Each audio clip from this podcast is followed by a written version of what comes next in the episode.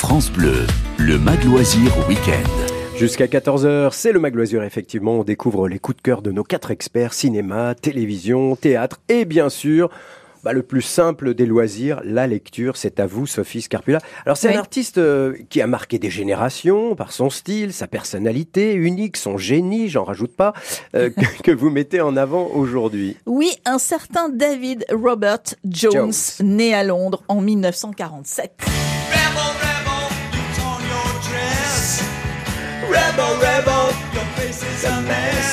Oui, un rebelle, hein, David Bowie, que quasiment la planète entière connaît. Pourquoi ai-je choisi de vous parler de David Bowie aujourd'hui Bah, parce qu'il faut en parler tous les jours. Il faut en parler tous les jours, ça c'est pour faire plaisir à Laurent Petit-Guillaume, et puis parce qu'un livre vient de sortir, publié par nos confrères de France Inter. Ça s'appelle Very Good Bowie Trip, et c'est signé par quelqu'un qui s'est beaucoup intéressé à la vie et à la carrière de Bowie, Mishka Asayas. Alors, Maître. il dit d'ailleurs que la découverte plus en profondeur du travail de Bowie a été, je cite, la plus captivante, inventive, libre et audacieuse du siècle dernier. C'est un sacré compliment. hein. Et pourtant, Mishka Asayas ne faisait pas partie des fans, Ah figurez-vous, bien au contraire. Et le travail, le succès de l'artiste le laissait, je cite, sceptique. Et il le raconte euh, en toute sincérité. hein, et que l'approche de la musique de Bowie lui semblait calculée, fabriquée. Et puis, il s'est penché dans la vie et l'œuvre de David Bowie. Son avis a totalement changé, c'est le moins que l'on puisse dire. Il a été bousculé et il s'est dit, à la fin de ce travail de recherche, totalement converti, hein, c'est le thème qu'il emploie, à Bowie. Et il dédie ce livre à ceux qui étaient dans le même état d'esprit que lui avant de découvrir le véritable artiste derrière le personnage insaisissable. Alors tiens, juste pour le plaisir et pour les fans anciens et convertis, encore un tout petit peu de Bowie.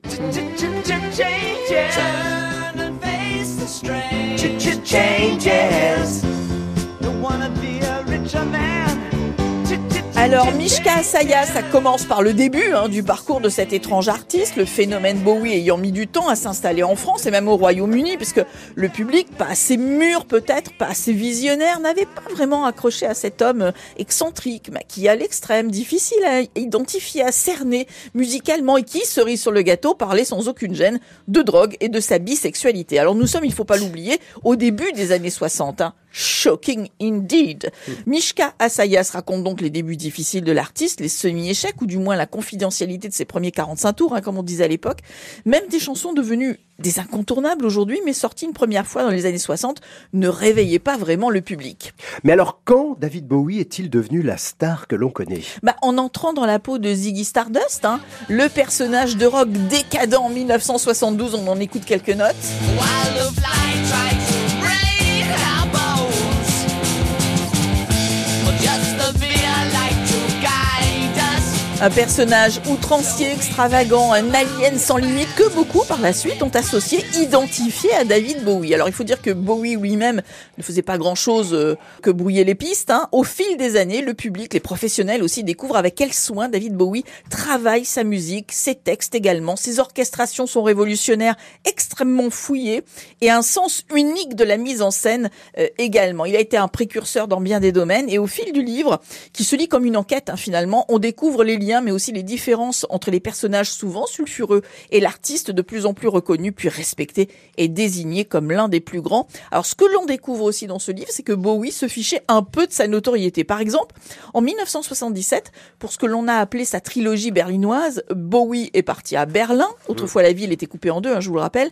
Un quartier que Bowie qualifiait de film en noir et blanc, une ville remplie de bars pour les gens tristes et sans illusions, et d'une vie, je cite, plus dure qu'on ne pouvait l'imaginer. Eh ben, figurez-vous qu'il vivait au début au-dessus d'un garage.